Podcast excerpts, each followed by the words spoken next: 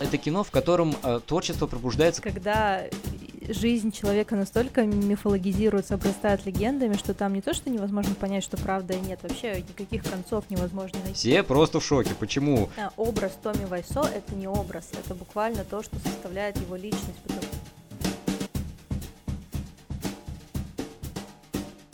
Всем привет, это подкаст «Спорный момент. Как научиться разбираться в кино и не стать душнилой» и его ведущие Валера и Арина. Арина, привет. Хай, Марк. Мы обсуждаем анализируем фильмы любых жанров, любых направлений, современные классические, плохие, хорошие, гениальные, проходные, мейнстрим и артхаус. Самое главное — это показать все очаровательное сообразие киноязыка и те запрещенные приемы, которыми этот язык не брезгует воспользоваться. Но перед тем, как мы начнем, важное предупреждение. Дальше будут спойлеры. Так что слушайте на свой страх и риск. А теперь поехали! Плохие режиссеры. Такая тема а, нашего разговора сегодня. Вернее, а, плохие режиссеры и их фильмы в рецепции режиссеров более талантливых. А, Очень частности... сильно более талантливых. Это ты, конечно, еще сгладил углы. Я бы даже сказала, это, хороших. Это литота просто. Это риторический ага, прием. Хорошо, да. хорошо, договорились. Потому что каждый режиссер, насколько бы талантлив он ни был, или даже гениален, в душе своей всегда сомневается в том, что он делает, э, да, потому что, ну, без сомнения гениев не бывает. А мы просто не кормим их эго. Да, хорошо, конечно, договорились, конечно, да. договорились. И успокаиваем себя, что, что в чем-то мы с ними схожи. Это а, уже отдельный момент. Да. А, и э, в качестве предмета для разговора сегодня мы выбрали два фильма. Это э, «Горе-творец» э, Джеймса Франка и «Эд Вуд» Тима Бертона. Соответственно, «Горе-творец» это, это, ну, такой классический байопик, хотя он не совсем классический, про создание небезызвестного фильма «Комната». Фильм, который стал своего рода таким интернет-культом. А, таким мемесным фильмом, да, ну, вы все, все знаете, да, его. Даже а... если не видели, обязательно вот эти сцены, да, с Марком, например. Ну и все сцены с Томми Вайсо. Собственно, Томми Вайсо — это режиссер комнаты. Это а, фильм, который его прославил в кавычках, а, и, и даже не в кавычках. Э, вот, но это тоже отдельный э, повод для разговора, насколько этот фильм хорош в мемах и, собственно, в том виде, в, как, в каком он существует э, вообще в истории кинематографа. И Эд Вуд — это фильм, рассказывающий о судьбе режиссера, собственно, Эда Вуда, вернее, Эдварда Вуда, Эдвард Вуд младший, вот полное имя. Этот режиссер создал картины в промежутке от 50-х до 60-х, вернее, до 70-х. Режиссер, который делал супер провальные фильмы, фильмы, которые никому не нравились, фильмы буквально сделанные на коленке, и у Эда Вуда не самая такая лицеприятная биография, потому что, в отличие от Томми Вайсо, Эд Вуд скончался, ну, так э, так сказать, в, в тени своей славы, которую он обрел а, спустя многие годы. А, да, и, и, собственно говоря, в отличие от Томми Вайсо, у Эда Вуда были проблемы с финансированием, и эту тему тоже Тим Бертон поднимает, потому что кто только не финансировал фильмы Эда Вуда. Даже Баптистская церковь это Даже Баптистская церковь, да, да, да, да. Но именно ей мы обязаны названию фильма «План, э, план 9 из открытого космоса». Угу очень интересная штука, да, которая также завирусилась э, потом в культурном пространстве э, человечества и, и, и кинематографа. Фильм, с которого мы начнем сегодняшнее обсуждение, это Эд Вуд Тима Бертона, фильм, который был снят э, в 1994 году. Э, как я уже сказал в вступлении, фильм рассказывает о судьбе режиссера Эда Вуда. А, режиссер, который прославился своими, ну, не совсем хорошими фильмами, вернее, они по качеству не очень хорошие. И э, тут э, стоит сказать, что сам фильм э, в, в рецепции прошлого, я имею в виду фильм Тима Бертона, был не очень хорошо принят публикой, но очень сильно полюбился критикам. И, в принципе, я понимаю почему. Потому что mm-hmm. фильм снят просто чудесно.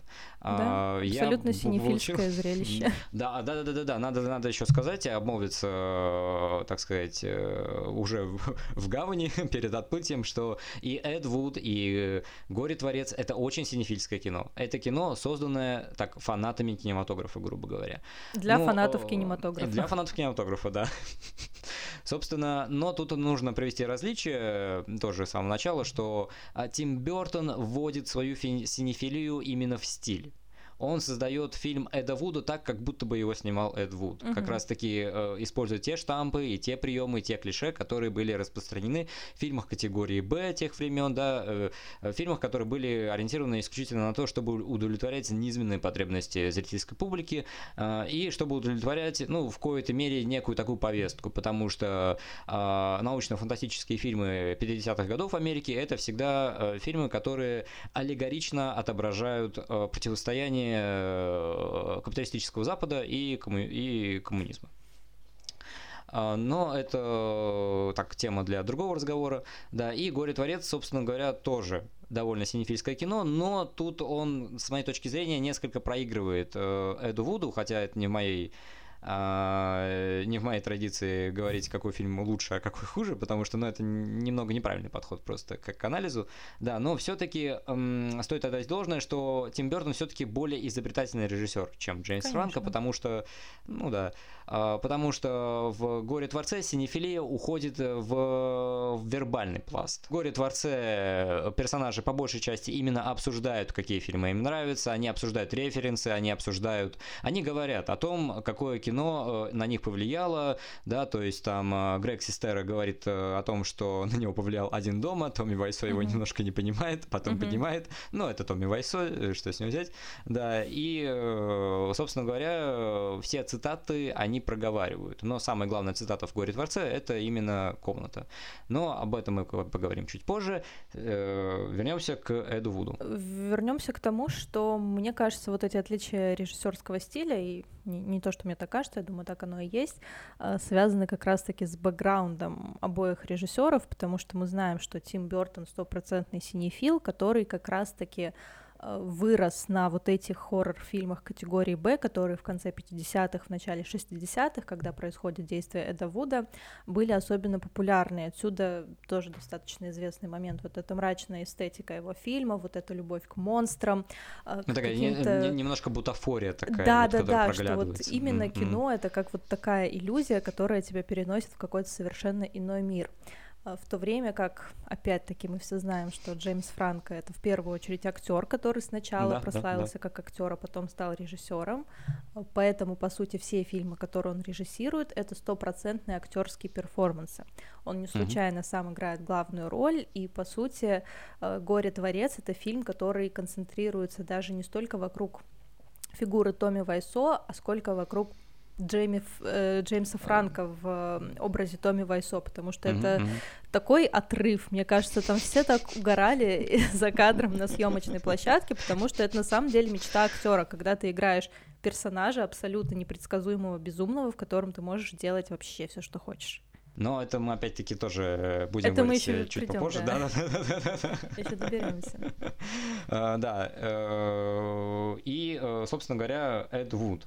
А, э, да, как э, ты уже сказала, что Тим Бертон это человек, э, вернее, режиссер, выросший как раз-таки на традиции подобных фильмов, да, где побольше, ну, Тогда не могли делать, конечно, спецэффекты на CGI, да. То есть это такая максимальная бутафория, максимальная э, такая фактурность спецэффектов, которая сейчас воспринимается немножко смешно, mm-hmm. да, потому что мы видим, что это все, э, это все не по-настоящему, да. Э, нам приходится немножко доверять режиссеру для того, чтобы, да, воспроизводить эту иллюзию правдоподобности и правдоподобности и естественности, да, того, что происходит. И тут стоит сказать сказать, что, в принципе, э, Эд Вуд — это режиссер, который, э, ну, так несознательно утрировал ту стилистику, которая главенствовала в фильмах 50-х, э, 60-х годов, да, то есть для него не столь было важно добиться какого-то правдоподобия практических эффектов в фильме, да, сколько добиться некого такого результата, чтобы просто кино было сделано, да, и Тим Бертон прекрасно это показывает как раз-таки в, в своем фильме, время, что Эд Вуд это такой э, несколько одержимый творчеством человек да, но, но при этом, э, когда Эд Вуд говорит о том, что в кино детали не столь важны, да, то есть так мелкие по, на мелкие uh-huh. помарки можно там закрыть глаза, э, можно, можно сказать, что он в какой-то степени прав, потому что зритель всегда настолько сильно доверяет тому, что происходит на экране, что действительно на какие-то мелкие детали, на какие-то мелочи он не обращает внимания, но каждый режиссер и каждый э, создатель спецэффектов знает, что как раз-таки именно за ту часть Эм, а, произведение, на которое зрители обращают внимание меньше всего, а, за эту область нужно отвечать больше всего, да, потому что как раз-таки э, то, что происходит на периферии, отвеч... Э, то, что происходит на периферии, является залогом этого эффекта э, правдоподобия, да, чтобы зритель не отвлекался как раз-таки на то, где, где проявляется халтура, и обращал внимание как раз-таки на основное действие. И здесь как мне кажется, Тим Бертон уловил как раз-таки эту э, такую резонирующую черту, потому что а, плохое кино, а Эд Вуд делал плохое кино, все-таки плохое кино это кино, которое не стесняется себя представлять как кино. Оно не, представ... mm-hmm. оно не стесняется представлять себя как иллюзию, именно как э, нечто вымышленное, да, и э, ну, мы здесь как бы не оправдываем, да, плохое кино, да, и, и не говорим, что да, делайте плохие фильмы, а потом а, а потом делайте вид, как будто бы эта публика ничего не поняла. И, а потом кто-то деле... более талантливый снимет про вас боевик. Да-да-да-да. Э, э, да, то есть э, плохое кино это кино, в котором творчество пробуждается как таковое, да, именно mm-hmm. какая-то тяга к тому, чтобы создавать нечто. И Эд Вуд в, в исполнении и Джонни Деппа непосредственно и в исполнении Тима Бертона, это такой дух кино, как мне кажется. Такой вот именно э, его такой неуга- неугасающий потенциал, который постоянно стремится что-то создать, да, не, не, не, несмотря ни на какие препоны, да, не, несмотря даже ни на какие такие сдерживающие факторы, которые обязывают кино быть таким э, репрезентирующим э, механизмом, который поставляет зрителю исключительно только фильмы в, в ключе правдоподобия. Вот. Продолжу твою мысль по поводу персонажа Эда Вуда, который собой воплощает вот этот дух кино, потому что, мне кажется, за счет как раз-таки того, что Эд Вуд получился объемным, э, фильм интересно смотреть не только и не столько синефилом. Я сейчас поясню, что я имею в виду. С одной стороны, у нас э, если мы откроем Википедию, спасибо, что она есть, она информацию поставляет заблаговременно, э, мы увидим, что основные моменты жизни творчества Эдварда Вуда-младшего Тим Бертон упоминает, очень органично их вплетает. Там где-то нарушая хронологию, mm-hmm. где-то нет, но достаточно близко следует букве реальности, скажем так. Да, да, да, да. А, с другой стороны, Эд Вуд опять-таки достаточно банальная мысль, но в какой-то степени его можно, наверное, рассматривать и как альтер самого Бертона, потому что подобно тому, как Бертон вырос на вот этих низкопробных, низкокачественных хоррорах 50-х, э, сам Вуд вырос на хоррорах 30-х годов, угу. которые да, как да, раз-таки да, да. являются уже вот таким общественным национальным достоянием, потому что 30-е годы это как раз-таки расцвет жанра хорроров, там бесконечно ну, экранизировали. По, по сути дела. Э, да, угу. э, Франкенштейна, Дракулу угу, угу, и угу. тоже немножечко забегая вперед. Uh, тот же Белла Лугаши, который работал uh-huh, с Эдом Вудом, и который появится у нас в фильме. Uh-huh, uh-huh. Самый известный образ Дракулы воплотил как раз-таки он. И если вы помните uh-huh. вот этот черно-белый кадр, когда там стоит страшный дядька с э, плащом, с вот этим высоким воротником, то это он. Э, ну, э, тут, кстати, очень э, точное упоминание Белла Лугоши, потому что он таким является чистым воплощением тоже старого кинематографа. Да. И здесь, опять-таки, мы видим, как работает стилистика в, в Эд Вуде, потому что сама реальность в фильме, да, как историческая реальность, она, тем не менее, проходит такую трансформацию, что клише из фильмов перетекают как раз-таки в действительность в фильме, в фильме Тима Бертона, да, потому что, ну, во-первых, сам Эд Вуд в исполнении Тима, э, Тима Бертона, да, спасибо, в исполнении Джонни Деппа, он принимает такие некие, некие автоматизированные черты, что я имею в виду, что сам актер воплощает своего персонажа таким образом, что его ужимки, его мимика, да, его телодвижения отдают таким некой неестественной искусственностью, угу. что сам Эд Вуд напоминает такую некую, некую марионетку, да, такие, такой кукольный персонаж, который, в принципе, перекочевывает из фильма в фильм у Тима Бертона, да, mm-hmm. и, в принципе, мы видим, почему Тим Бертон, да, полюбил Джонни Деппа в этом плане, да, mm-hmm. что как раз-таки э, Джонни Депп очень легко переходит от органики к, э, к искусственности, да, в своем, в своем воплощении,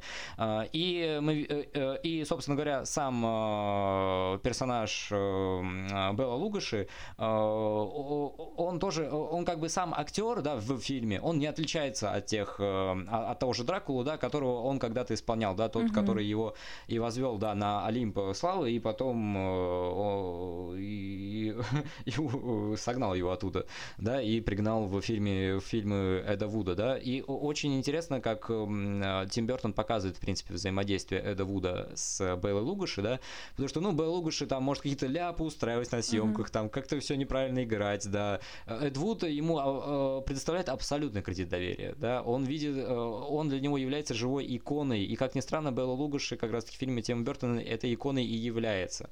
Он пришлый элемент в, этом, э, в этой реальности, mm-hmm. в, в этой реальности нового Голливуда, да, и тут э, нужно, нужно заметить, что, в принципе, сами фильмы Эда Вуда, ну, по крайней мере, с точки зрения самого Тима Бертона, это такие фильмы-анахронизмы да, то есть э, дополнительный фактор того, почему его фильмы как бы не пришлись ко вкусу, в принципе, в американском кинематографе, потому что эти фильмы не, а, не из этого времени, не из времени как раз-таки 50-х, 60-х, это скорее фильмы, в которых бутафория, э, как она, какой она была в 30-х годах, она проявляется еще сильнее. И, в принципе, здесь мы видим, как э, э, э, стилистика Тима Бертона уходит еще чуть дальше, чем, mm-hmm. еще, вернее, еще чуть глубже, чем чем 30-е а, годы, ближе, там, допустим, к фильму Мильеса, да, где как раз-таки был, был этот дух uh-huh. экспериментаторства и создания иллюзий на экране, да, более явный, более отчетливый, э, а, с более откровенными ляпами, но ляпы здесь как раз-таки являются стилеобразующим элементом, нежели как, э, как раз-таки то, что остается за пределами кинематографа, да, вот эти минус-объекты, так называемые, а, да, они скорее, наоборот, подчеркивают как раз-таки саму потенцию кино создавать, э, создавать иллюзию. Да, это очень интересный момент, который ты упомянул, а, продолжу опять-таки твою мысль, что с одной стороны взаимодействие Беллы Лугаши и Эда Вуда — это как будто бы такой мостик между эпохами, но с другой стороны, да, Эд Вуд, он тоже не принадлежит своему, своему времени, при том, что он на момент mm-hmm. действия фильма Бертона еще достаточно молодой, ему всему всего 30 лет, но он себя находит вот абсолютно вот в этой уже ушедшей эпохе, и опять-таки здесь мы имеем дело с тем, что фильм более объемный, более глобальный, потому что с одной стороны про персонажа, с другой стороны про природу творчества, с третьей стороны про саму вот эту смену эпох, которая в кинематографе происходила и происходит довольно-таки быстро, то есть мы знаем там сначала переход от немого кино к звуковому, э, всю вот эту старую гвардию с пьедестала немножечко сверх, сверх, потому что люди не могли себя найти, да, вот в этой новой реальности. И здесь мы видим то же самое, потому что вот это старое кино 30-х годов, золотая эпоха Голливуда, уже уходит в небытие, а место в новом мире эти актеры, эти люди, эти артефакты эпохи найти себе не могут. И это будет потом еще очень-очень много раз повторяться, там потом переход с пленки на цифру, то есть кино, в принципе, очень такое стремительно развивающееся искусство, которое под себя немножечко подминает. И ты либо к нему адаптируешься, либо ты становишься достоянием дня минувшего.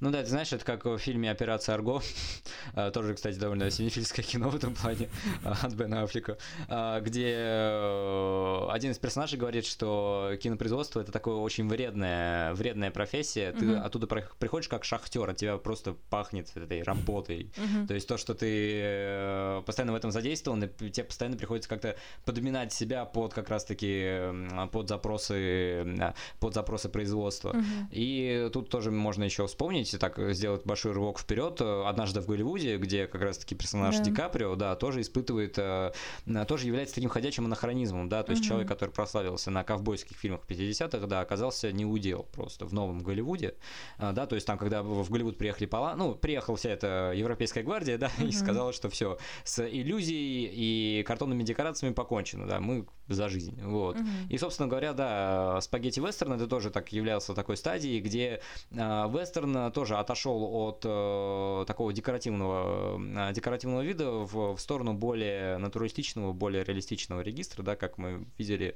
э, в, как мы можем видеть в фильмах Серджио Леона и, и же с ними. Э, да, и э, опять-таки мне хотелось бы вернуться к персонажу Эда Вуда, поскольку он очень интересен.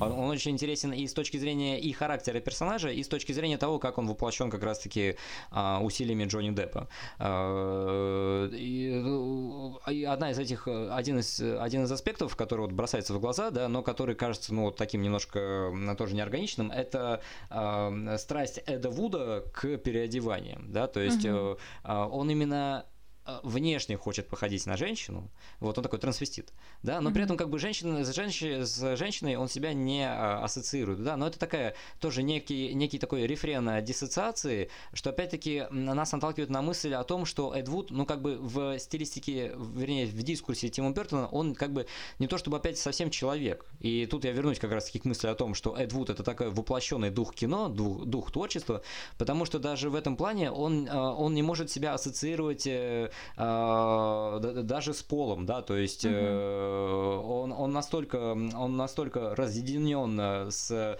э, человеческой средой обитания, где все утилитарно, где все, э, где все подчинено полезности, да, и в том числе кино, потому что кино должно удовлетворять запросы публики, да, что опять-таки нас наталкивает на мысль о том, что э, студии э, и, в принципе, сами режиссеры хотят, чтобы кино было в этом плане более утилитарным, то Эд Вуд как раз-таки от этой утилитарности бежит.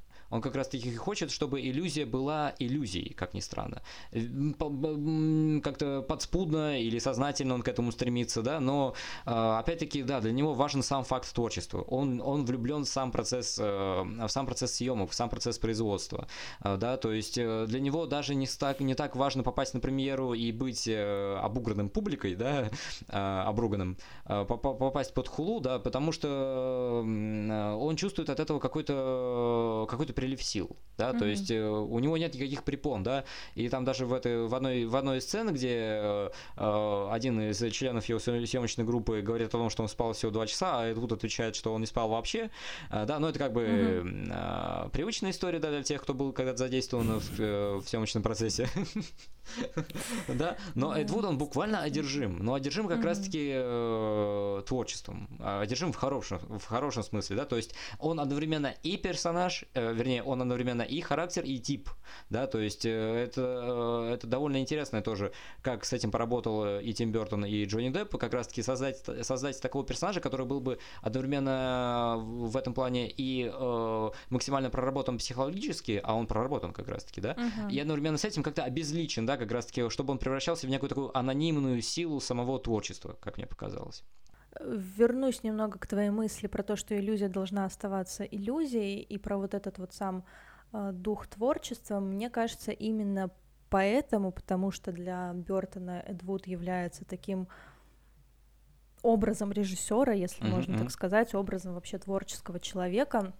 Ну, таким Именно... олицетворением, я даже сказал. Да-да-да, олицетворение слова творчества. А, именно поэтому фильм заканчивается на достаточно оптимистичной, если знать биографию Вуда, ноте. Uh-huh, То есть uh-huh. это премьера фильма «План 9 из открытого космоса». Да, он не очень хорошо был принят, там их освистали, но тем не менее это в жизни Вуда некая вершина, некий триумф, к которому uh-huh. он, к сожалению, больше не вернется. И мы только уже из а, вот этих финальных титров узнаем, что Э, Эдвуд, к сожалению, так и не нашел признания при жизни, что он скатился в какие-то совсем там низкопробные порно-хорроры и страдал алкоголизмом, там какими-то другими проблемами. Опять же, это вот немножечко зеркалится с ситуацией с Белой Лугаши, то есть он его буквально вытаскивает из вот этого небытия. Ну, на дне, из, оказывается. Из, из, да, из наркотической зависимости, но, к сожалению, сам потом скатывается туда же.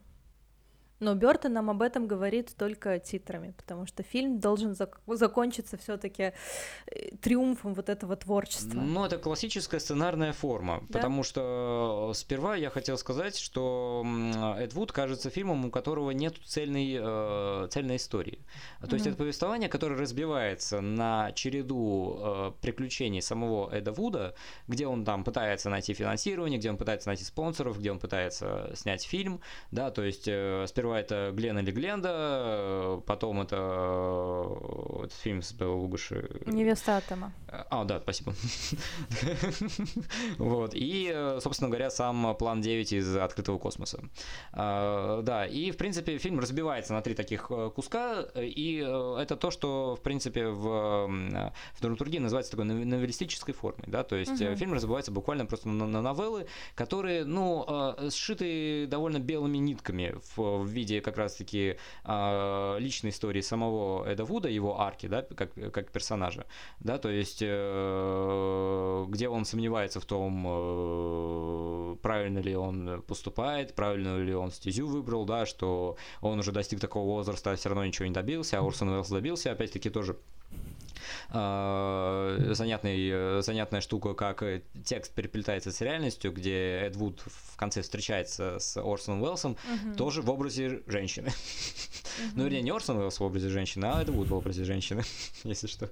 Да, и Орсон Уэллс, кстати, тоже здесь, ну, может подойти как раз-таки под это определение, потому что у него тоже был фильм, который, ну, мое почтение, э, стал культовым, но спустя много лет после премьеры. Это «Гражданин Кейн», фильм, который называют фильмом всех времен и народов, э, да, и говорят о том, что э, Орсон Уэллс ничего лучше потом не снимал, хотя я немножко не согласен с этим, потому что Орсон Уэллс все-таки это режиссер, который знал, как делать кино, да, то есть это опять-таки та же самая Леди, э, Леди Шанхая, Великолепная Эмберсона и так далее.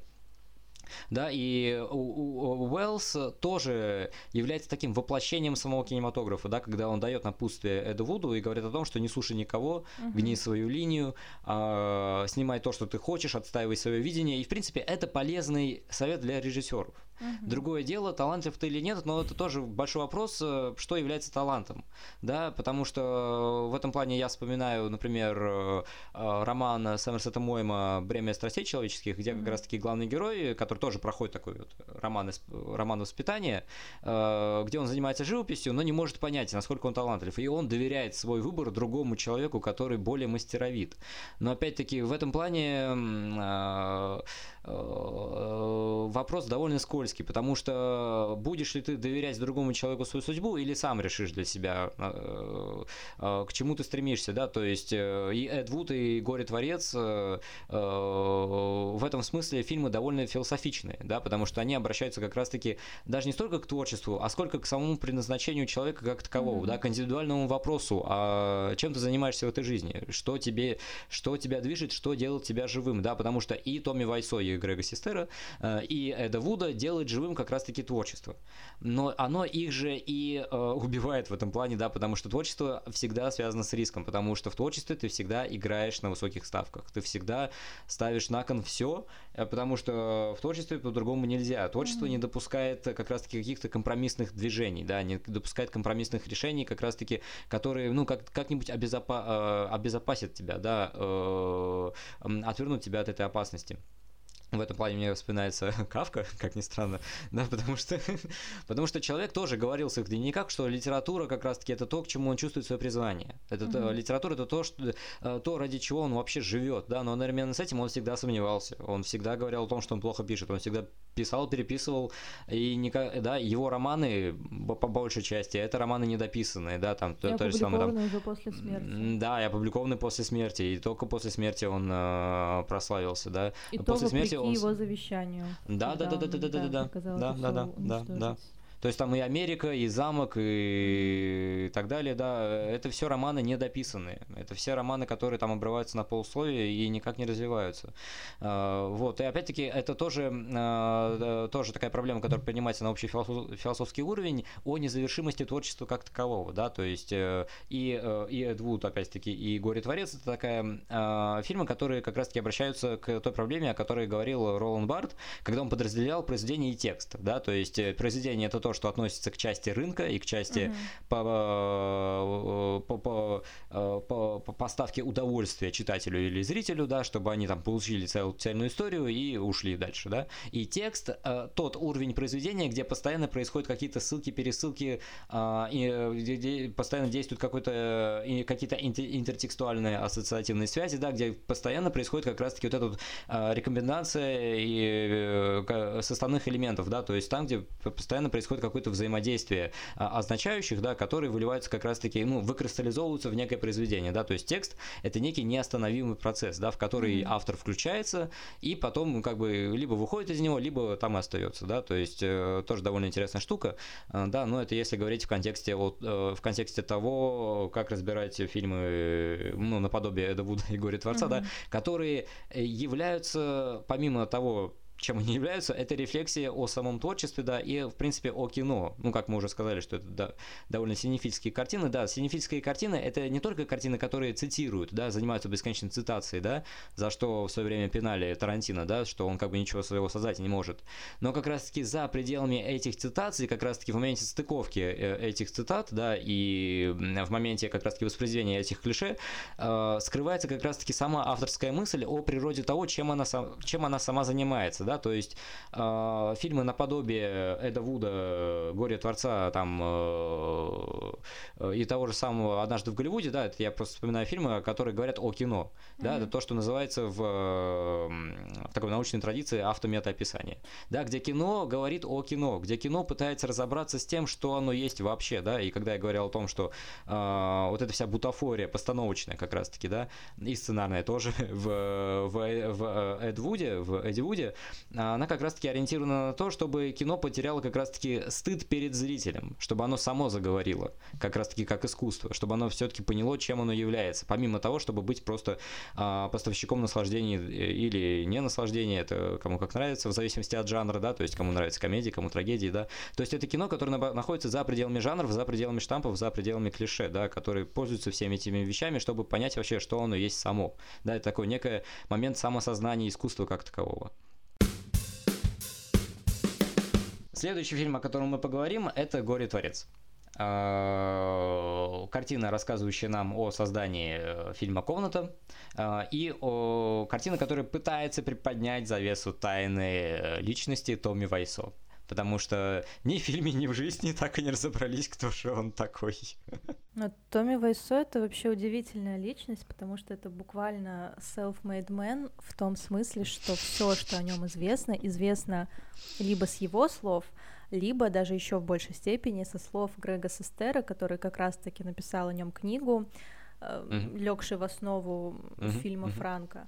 То есть это дважды ненадежный рассказчик, когда жизнь человека настолько мифологизируется, обрастает легендами, что там не то, что невозможно понять, что правда и нет, вообще никаких концов невозможно найти, потому что даже неизвестно, где и когда он точно родился. То есть считается, что он эмигрировал в Америку из Польши, uh-huh. что он родился условно в 55 году, при uh-huh. этом, uh-huh. когда он познакомился с Сестера, конце 90-х, начале нулевых он утверждал, что он его ровесник, а тому было там лет 20.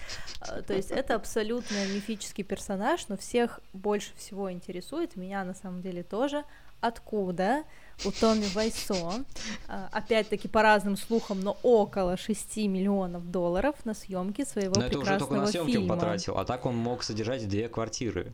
Купить да, есть, две квартиры, содержать да, две да, квартиры, да, да. абсолютно ни в чем не нуждаться. То есть, опять же, по версии самого Вайсо он где-то там много подрабатывал, ну, типа какие-то джинсы как бы продавал, какие-то вот куртки да, возил из Кореи, mm-hmm. да, но тут очень такая сомнительная, конечно, вещь. И опять-таки есть предположение, что комната снималась не для того, чтобы воплотить какие-то творческие замыслы Вайсо, а чтобы отмыть э, полученные нечестным путем деньги, но сам Вайсо, естественно, это отрицает. И тоже очень достаточно такой любопытный факт, что в середине десятых э, был как раз-таки снят документальный фильм про Томми Вайсо, который mm-hmm. никто никогда так и не увидел, э, потому что до сих пор идут судебные тяжбы. Каждый раз, когда создатели его готовятся выпустить, mm-hmm. Вайсо подает на них в суд, и фильм так и не был показан вообще ни в каких фрагментах, ни в каком варианте. Mm-hmm. И невольно начинаешь задумываться, что же такого там раскопали создатели фильма. Ну, в принципе, надо сказать, что такая происходит ассоциативная цепочка, что Томми Вайсо это человек, который приехал из стран бывшего соцблока, да, мы знаем, что Польша входила угу. в страны Варшавского договора, да, и, в принципе, то, как он описывает, как он зарабатывал деньги, это очень напоминает такие бизнес-схемы 90-х в России, да, когда да, люди да, там да, занимались бандиты стихийным... 90-х такой, ну, да, только да, чуть пораньше, ну, из 70-х. криминальная штука, да. Прошу прощения. Около криминальная штука, ну, потому что это 90-е, да, где люди mm-hmm. как-то перекупали вещи из Турции, там, из других стран, как бы потом их mm-hmm. перепродавали, там, так далее, да, как-то наживали капитал, ну, в принципе, да, Томми Вайсо каким-то образом умудрился нажить капитал, да, и как бы этот э, вопрос, да, рефреном проходит по всему фильму «Горе-творец», да, о том, э, Томми, откуда у тебя деньги на все это, потому что все просто в шоке, почему фильм этот, который, ну, уже на стадии съемок видно, что это не шедевр кинематографа, mm-hmm. да, на него потратили 5 миллионов долларов. 5 миллионов, типа, да, там 6-5, но это mm-hmm. очень много как раз-таки для камерной драмы, это очень много. Особенно для начала начала нулевых. Это и сейчас а, можно снять камерную драму да, да, вполне, потому 20 что, лет назад, ребят. Да, с курсом доллара тех времен, как бы с переводом в, ни, в, в нынешнюю валюту, да, это довольно большая сумма. То есть это сумма не то чтобы блокбастера, да, но более-менее стабильного такого хорошего фильма. Студийного. А, ну важно. да, студийного, студийного, да, продюсерского. Да. да, да, да, да, потому что даже для какой-то студенческой работы, а комнату как бы другой и другим фильмом не назовешь, да, кроме какой-то такой учебной работы, да, да. Причем очень такой, ну, так, ну такой плохой. Ученика, вот. который прогуливал постоянно школу. А, да, да. Ну и да, ну, ну такое, да. вот. Э, это очень большая сумма на самом деле. Но это как э, тоже обусловлено тем, что Томми Вайсо, у него была какая-то очень странная схема в голове, как делать это кино. Но mm-hmm. это я немножко опущу этот вопрос и обращусь как раз к вопросу, который я озвучил в начале. О чем этот фильм и о ком этот фильм, да? Потому что, с одной стороны, мы постоянно говорим о Томми Вайсо, но на самом деле главная сюжетная арка э, в «Горе Творца» — это арка Грега Систера. Угу. Ну, как мне показалось, во всяком случае, потому что фильм заявляется как раз-таки сначала с Грега Систера. Грег Систера — человек, который пытается начать театральную, вернее, актерскую карьеру. А, человек, который занимается модельным бизнесом, да, ну, потому что, ну, может, да, то есть ему позволяют его внешние данные, а, да, и, в принципе, этот человек, который постоянно испытывает какие-то внутренние препоны, потому что, ну, потом наступает кульминация, где они раз э, ссорятся с с Томми, с Томми где сестра выбирает э, э, такую семейную жизнь вместо вот этого бесконечного, бесконечной головной боли, которую, которую ему обеспечила съемочная площадка комнаты, да, и в конце мы видим воссоединение Томми и Грега как раз-таки, и оказывается, что этот фильм на самом деле не о кино, а о дружбе, которую, э, которую выдерживает все эти дрязги кинопроизводства, хотя на самом деле кинопроизводство в, в «Горе Творце» — это довольно локальная штука, потому что, в принципе, и студия, и продюсерство, и вообще все, э, что было связано с производством этой картины, было как раз-таки завязано на Томми Вайсу, вернее, на тех прихотях, которые он обеспе... которыми он э, накармливал весь этот съемочный период. Очень удачный выбор протагониста в таком случае, возвращаясь немножечко к первой части mm-hmm. твоей мысли как еще можно снять кино про человека, про которого не то что достоверно, вообще ничего не известно ну, да, ни да, в каком да, да, варианте. Да, да. И здесь Франко пошел по пути наименьшего сопротивления и правильно сделал, угу, что опирался как раз-таки на вот эту книгу Грега Систера и показал Томми Вайсо именно в его восприятии, в его рецепции. То есть это ну, буквально да, ты... рассказ о человеке, рассказ в рассказе, ну, так такая, что тут уже не придерешься. Даже скорее это такая схема Шерлока Холмса и доктора Ватсона, да, потому что Шерлок Холмс это такой недостижимый гений. А как показать угу. непостижимого и недостижимого гения, как глазами, не да, глазами обывателя? Ну, да. Хотя это тоже в зависимости от интерпретации, да, потому что, допустим, в интерпретации Гая Ричи доктор Ватсон не самый простой человек, да, вот, в отличие от фильмов BBC. вот, ну, это к классике вернемся, там вообще к Конан Дойлу, там все достаточно. Да, у Конан Дойла, да, то есть э, Шерлок Холмс это персонаж, данный в рецепции доктора Ватсона. Но по большей части, когда говорят о Шерлоке Холмсе, все-таки говорят о Шерлоке Холмсе, как будто бы про него уже все известно, хотя на самом деле это персонаж, о котором рассказывают. Не тот, который рассказывает, и даже не тот, на котором сосредоточено все действие, да. Ну, вернее, на нем сосредоточено действие, но как раз-таки отстраненно. Как, собственно угу. говоря, и в «Горе Творце», да, да где Томми Вайсо как раз-таки появляется как такой побочный персонаж. Вот, то есть э, Грег Систера видит в Томе Вайсо идеал того человека, которым он хотел бы быть, да, то есть, uh-huh. который не боится публики, не боится сцены, который да вообще тоже ничего, гнет вообще, да, как бы. Да, но тут надо дать должное Джеймсу Франко, что он воплотил Томми Вайсо не таким уж э, интровертным, э, антиэмпатичным mm-hmm. человеком, а личностью, которая как бы открыта тому, чтобы, ну, если взглянуть на ту же самую линию дружбы между Грегом Систеро, да, и Томми Вайсо, что как бы Томми Вайсо в исполнении Джеймса Франка это более такой человечный, теплый человек, да, который как бы кажется, что ну, вот все это напускное, то, что он делает, да, то, что он кривляется и так далее. Это тоже как бы к вопросу о том, что происходит, э, что происходило в черепной коробке Томми Вайсо все это время. Это очень а, хороший вопрос, потому mm-hmm. что у меня сложилось ощущение и по этому фильму, и по комнате, что вот как раз-таки э, образ Томми Вайсо — это не образ, это буквально то, что составляет его личность, потому что он как будто бы такой большой ребенок, mm-hmm. у которого очень гиперболизированы, утрированы все реакции на внешний мир, который при этом абсолютно вот четко гнет свою линию, вижу цель, не вижу препятствий. Он так воспринимает мир как одну большую игрушку, с которой он как-то взаимодействует, да, и как он обижается на других. Да, что... да, да, что предательство, когда э, Грег решает от него все-таки съехать, когда там люди как-то на съемочной площадке не так себя ведут. Я еще хотел вернуться к персонажу Томми Вайсо, ну, понятное дело, почему, потому что, да, вот. А, как, как, откро... как показывают это персонажа, да, то есть Грег Систера, как заявляется, вернее, этот персонаж в фильме, а, Грег, Грег Систера мы видим сразу на сцене, да, то есть мы сразу видим, а, как режиссер его задает как персонажа, да, то есть mm-hmm. это вечно стесняющийся, забитый человек, да, то есть э, внешне красавец, внутренне ребенок, ну, грубо mm-hmm. так скажем, да, вот, э, и на протяжении всего фильма мы видим как раз-таки, как этот персонаж растет, то есть сценарно фильм отрабатывает свою схему.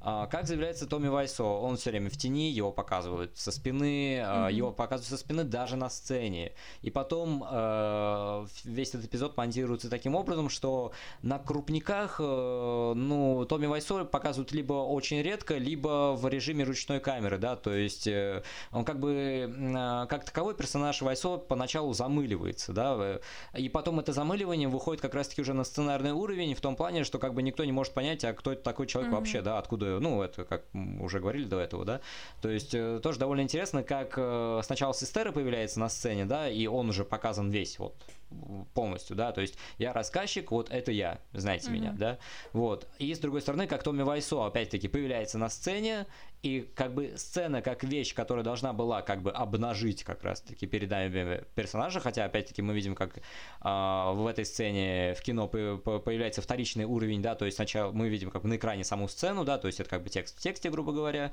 вот, ну так, типа очень, очень ходульно, но тем не менее, да, вот, и, э, и сама эта ситуация, она как бы увеличивает как раз-таки степень утаивания перед нами как раз-таки персонажа Томми Вайсо. Угу.